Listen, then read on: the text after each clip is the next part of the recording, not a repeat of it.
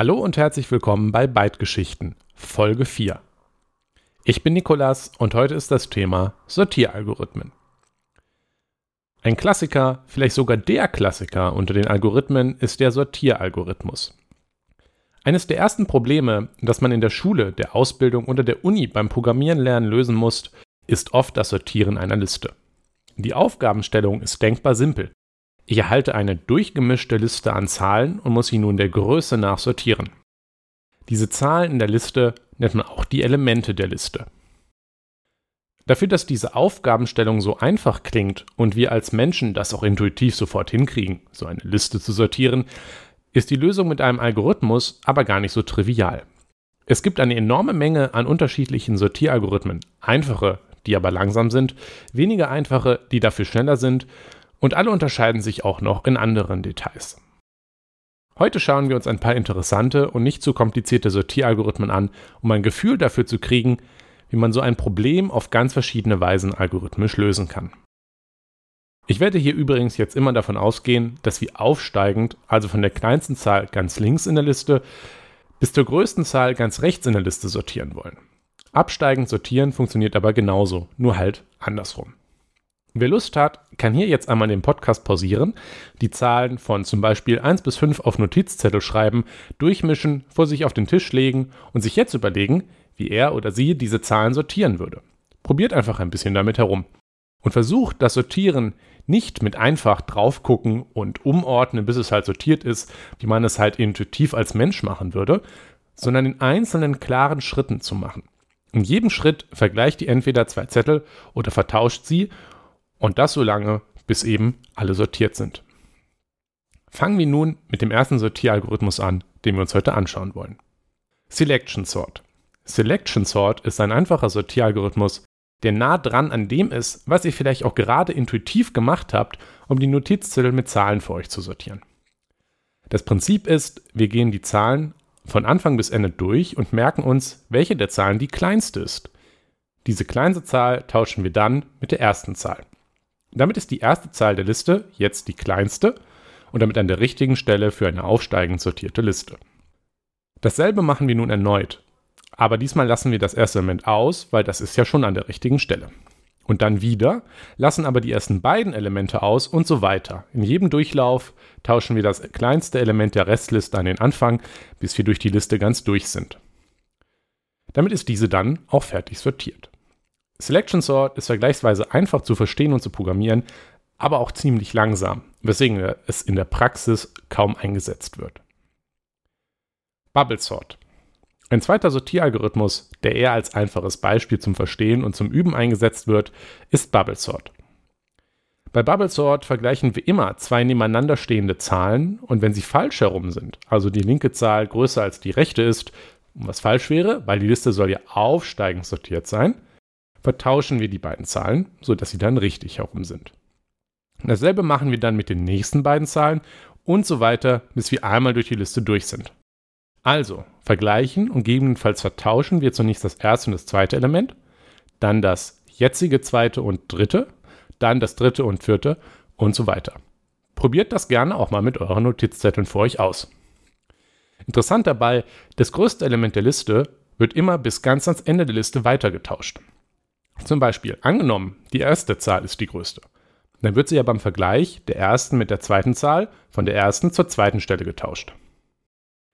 Beim Vergleich der zweiten mit der dritten Stelle wird sie jetzt wieder weiter getauscht an die dritte. Weil sie die größte Zahl ist, wird sie also bei jedem Tausch eins weiter nach rechts geschoben und zwar bis ganz zum Ende der Liste. Nach einem solchen Durchlauf der Liste ist das letzte Element also jetzt das größte. Im nächsten Durchlauf, bei dem wir auch wieder dasselbe machen, nach und nach immer zwei nebeneinander liegende Zahlen vergleichen und gegebenenfalls vertauschen, können wir also das letzte Listenelement auslassen weil es ja schon das größte ist und damit auch an die letzte Stelle gehört. Im Durchlauf danach können wir die letzten beiden Elemente auslassen und so weiter, bis die Liste schließlich ganz sortiert ist.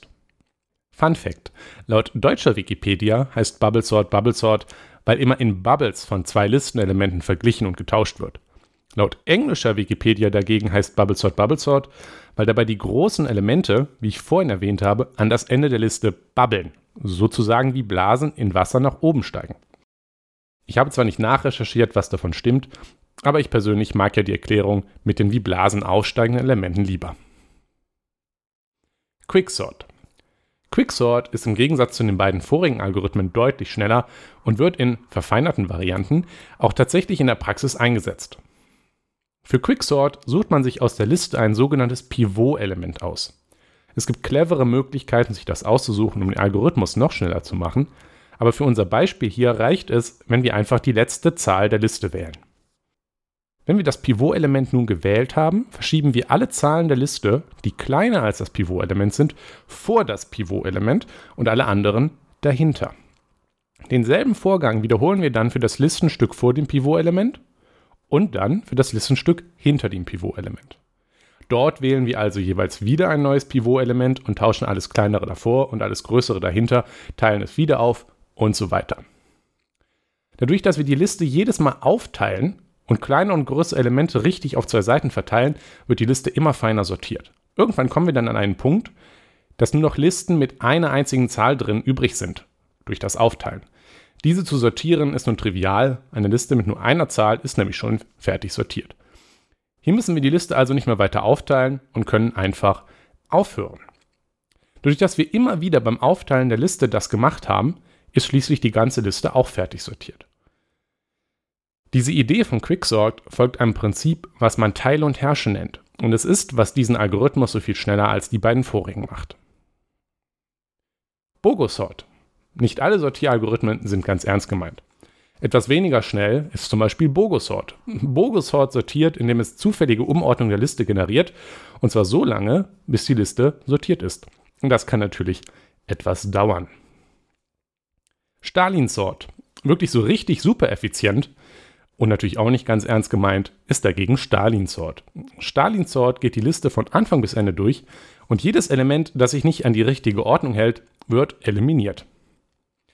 Am Ende hat man auch nur einem einzelnen Durchlauf eine fertig sortierte Liste. Es fehlen zwar ein paar Zahlen, aber naja.